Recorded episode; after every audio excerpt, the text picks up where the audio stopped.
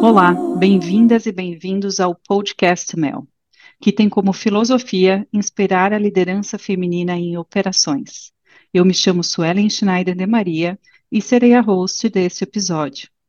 Hoje tenho o prazer de receber uma das nossas fundadoras e presidente do Conselho Consultivo do Instituto Mel, Maria Alac, que vai nos contar a sua história inspiradora de liderança.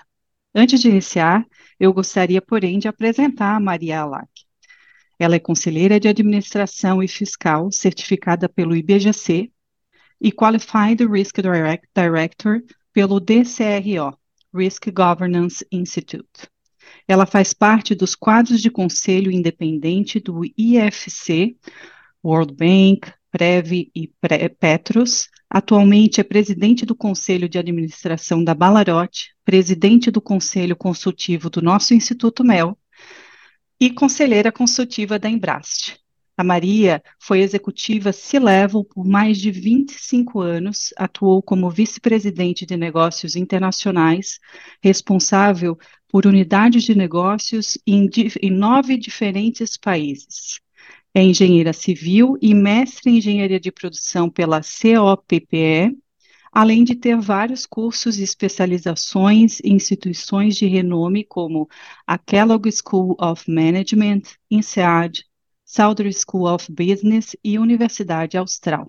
Maria, seja muito bem-vinda, é uma honra ter você aqui conosco.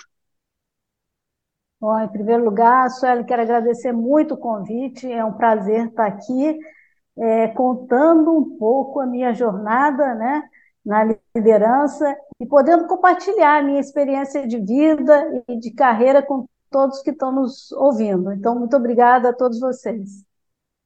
Eu, nós que agradecemos pela tua presença aqui. Então, beleza, vamos começar, porque eu também estou ansiosa para te ouvir, ouvir a tua história.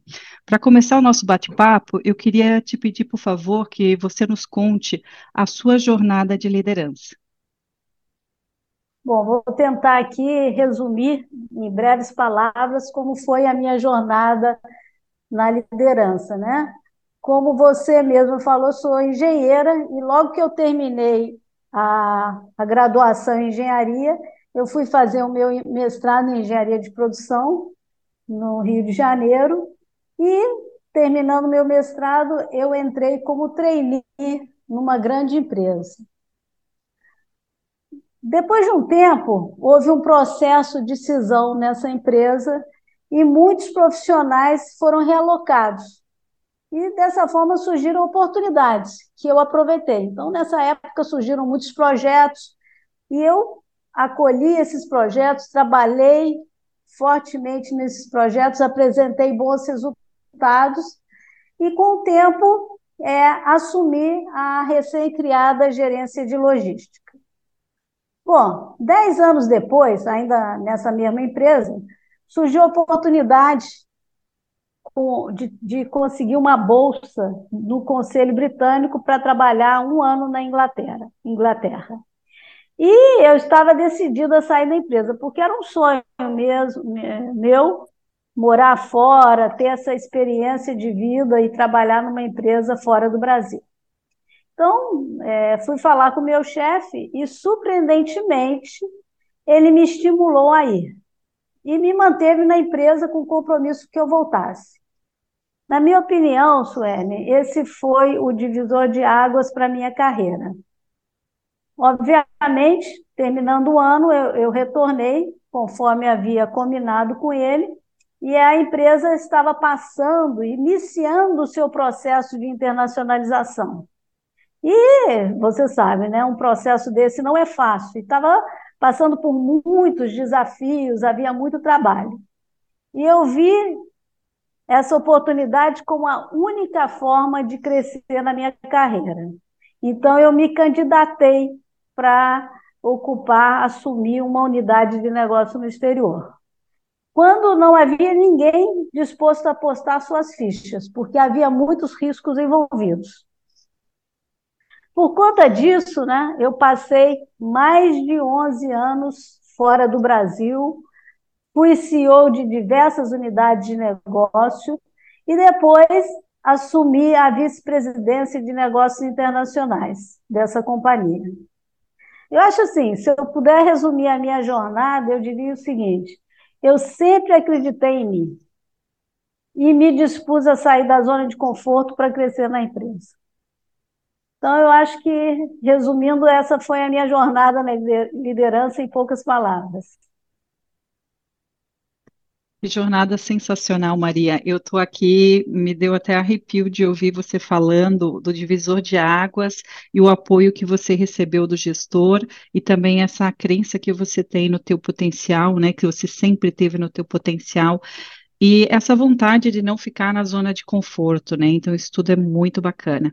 É lógico que essa é uma grande história de sucesso, né? Mas toda a história também tem muitos desafios, né? Quais foram, é, ou quais são os maiores desafios que você enfrentou nessa jornada e como que você fez para superar cada um desses desafios, Maria? Bom, como você sabe, é, é, Sueli, o mundo corporativo é eminentemente masculino. Né? E quando eu iniciei minha trajetória, ainda como trainee, a organização onde eu estava não via a possibilidade de mulheres ascenderem na carreira. E quebrar este paradigma demandou muito esforço e muito tempo. Eu tive que ir atrás tive que buscar as raras oportunidades que haviam. Outro desafio, Sueli, que eu acho que muitas de nós enfrentamos, é a condição de mãe. Isso também foi uma dificuldade desde o início da minha carreira. Imagina que você, já na minha entrevista de seleção, uma das perguntas que me fizeram é se eu pretendia ter mais filhos. Na época eu tinha um filho, e me perguntaram se eu pretendia ter mais filhos. Então, os que eu estou te contando é, é, o que eu vivi, já faz um tempo. Eu sei que as empresas estão mudando, né? Espero e desejo muito que as empresas mudem. Mas, naquela época, você pedir para sair ou para se ausentar para atender uma necessidade do seu filho era mal visto. Era mais mal visto do que no caso de um homem pedir para se ausentar para levar o carro para uma oficina. É, você vê as coisas como são, né? E você sabe, outro desafio é o ambiente empresarial. O ambiente empresarial é extremamente competitivo. Eu tive que me dedicar e produzir o dobro dos meus colegas, para deixar bem claro que estava no jogo para crescer na carreira. Então, eu creio que esses foram os três maiores desafios que enfrentei. Você sabe que te ouvindo falar, né, Maria, é, essa questão de você ter que trabalhar em dobro, de você ter que sempre fazer o, o, o esforço extra para provar que você é tão boa quanto o homem, é algo que ainda é muito característico. E essa questão da maternidade evoluiu muito, né, ao longo dos, dos anos. Porém, ainda há instituições que perguntam sobre a gravidez, um processo de entrevista, é, um tempo atrás, eu estava falando com uma gestora um, um, que, que contou aí uma história em que a, a, a, o gestor dessa área ficou meio chateado porque uma pessoa tinha ficado grávida e tinha assumido uma posição nova, mas havia ficado grávida. Poxa vida, como que essa pessoa, sabendo que estava grávida, por que, que ela assumiu uma posição? Quer dizer, ainda existe muito o preconceito com a maternidade, né? Então, eu, eu adorei que você trouxe esse assunto à tona, porque é algo que realmente as empresas precisam, é, precisam trabalhar. E pegando aqui um pouquinho desse ensejo, né, do que, que a gente fala, né, com as empresas, as organizações e os líderes. Eu gostaria que você falasse com os líderes e as organizações que nos ouvem nesses, eh, neste episódio, quais seriam as três principais sugestões ou práticas que você recomendaria para aumentar o número de, mulher, eh, de mulheres em posição de liderança? Olha, Sueli, para mim é condição sine qua non que o líder acredite que a diversidade é benéfica para os resultados. Se não houver essa crença, é muito difícil. O líder deve acreditar que ter uma equipe formada de, de pessoas com diferentes origens, formações e gênero traz melhores resultados. Na minha opinião, é, a unanimidade é geralmente burra. Então, é muito importante você discutir os problemas em equipe, é, olhar ele, os problemas, com, por diversos ângulos, para ter melhores resultados e para buscar as melhores opções. Então, eu acho que é isso. Outro ponto que eu acho fundamental é que o, que o líder deve acreditar que as mulheres são tão capazes quanto os homens para assumir responsabilidades. E também deve estimular as mulheres a buscar as oportunidades, a participar, dar opiniões, né? E, e, falando um pouquinho das empresas, né, eu acho que as empresas têm que ter políticas inclusivas, que busquem a diversidade. E, e eu tenho visto, Sueli, nas minhas andanças aí, nos meus trabalhos, algumas empresas com umas práticas muito interessantes né, nesse sentido. É, por exemplo, tem empresas que, que dizem o seguinte, ó, que nos processos seletivos tem que ter 50% de homens e 50% de mulheres disputando pelas mesmas vagas. Eu achei isso sensacional. Tem outras práticas também que estão sendo disseminadas aí, mas isso está tá correndo mais entre as empresas maiores, sabe? É, essas práticas né, de, de, de políticas mais inclusivas, de buscar é, mais mulheres para os processos seletivos, está sendo bastante disseminado. Infelizmente, mais entre as empresas grandes, mas eu acho que isso logo, logo vai disseminar e o nosso Instituto MEL vai estar falando dessas práticas é, nos seus próximos é, webinários e, e palestras. Né? Outro ponto que eu acho muito interessante é criar um ambiente mais inclusivo na empresa. Desde as coisas mais básicas, que a gente muitas vezes não dá importância, como uniformes com numeração e padrões femininos promover eventos com atividades que atraiam homens e mulheres, né? E, e também acho o seguinte, que não basta ter um número grande de mulheres na empresa. Isso é, é importante, mas eu acho que mais importante do que isso é criar um ambiente inclusivo, no qual as mulheres se sintam partícipes e seguras. É isso aí. Essa parte de segurança é super importante, se sentir incluída, se sentir segura.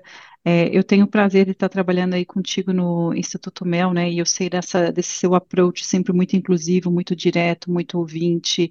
Tudo isso que você traz aí na sua fala. E eu, eu queria reforçar uma coisa que você disse logo lá no teu começo, porque eu acho que todos os nossos ouvintes aqui devem gravar isso, escrever num post, botar no computador, escrever na tela, falar para outras pessoas. A unanimidade é burra.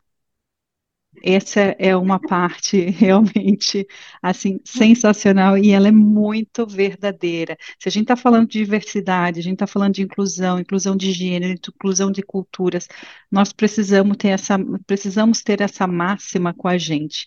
Então, acho sensacional essa, essa tua fala. Obrigada, viu, Maria?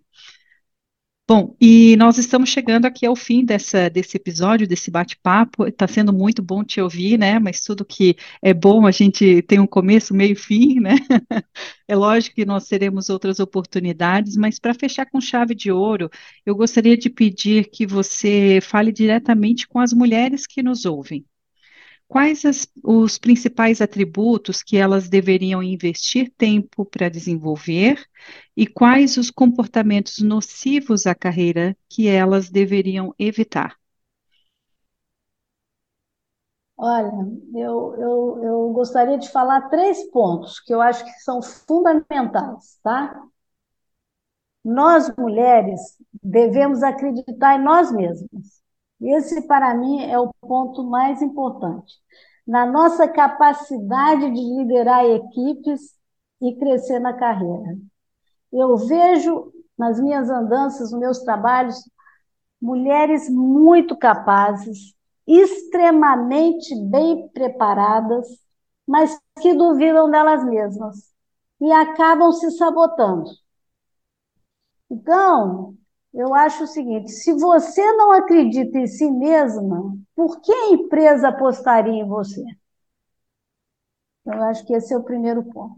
Outra coisa que eu quero falar para as mulheres: lute, lute para aproveitar as oportunidades.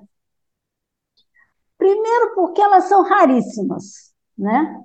Segundo, porque mostra que você tem coragem e disposição para crescer.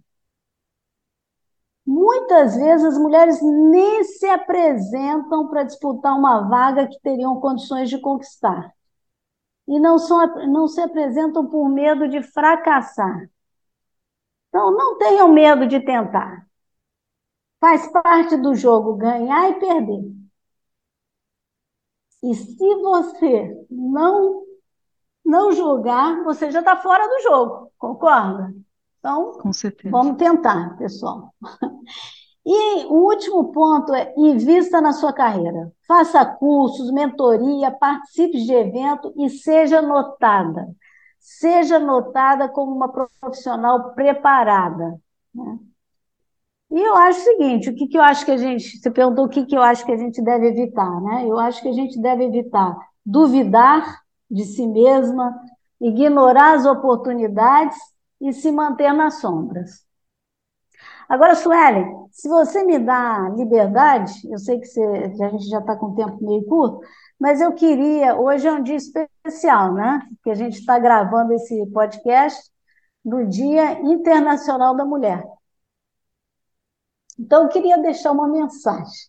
Tá? Com certeza, com eu certeza será um prazer. Então, Pode tá seguir. Bom. Eu queria, a, minha, a minha mensagem é a seguinte: eu acho que nessa luta em favor da diversidade, especialmente na diversidade de gênero, eu gostaria de reforçar o papel das mulheres que já romperam a bolha, como se diz, já furaram a bolha, já chegaram lá, né? Para mim, essas mulheres têm uma dupla responsabilidade. Pelo exemplo de sucesso que inspiram e também por criar oportunidades para outras mulheres. Então, essa é a mensagem que eu queria deixar aqui. Sensacional, linda mensagem e, e realmente é, elas têm essa dupla função que você mencionou aí. Maria, muito, muito, muito obrigada pela tua presença aqui, por dividir essa história maravilhosa realmente cativante, motivante. Você é muito direta, honesta, franca e traz aqui insights que são essenciais não só para as mulheres que nos ouvem, mas também para as organizações. Bom, pessoal, esse foi o nosso episódio com a história inspiradora de liderança da Maria Alac. Uh, espero que a jornada da Maria tenha inspirado a cada uma de vocês, mulheres ou apoiadores da liderança feminina, assim como ela me inspirou aqui, realmente me fez uh, me fez bater o coração mais forte. E se você gostou desse episódio, compartilhe com outras mulheres ou deixe o seu comentário. E para conhecer mais sobre as nossas associações ou iniciativas, acesse www.institutomel.org. Gratidão e até o próximo episódio.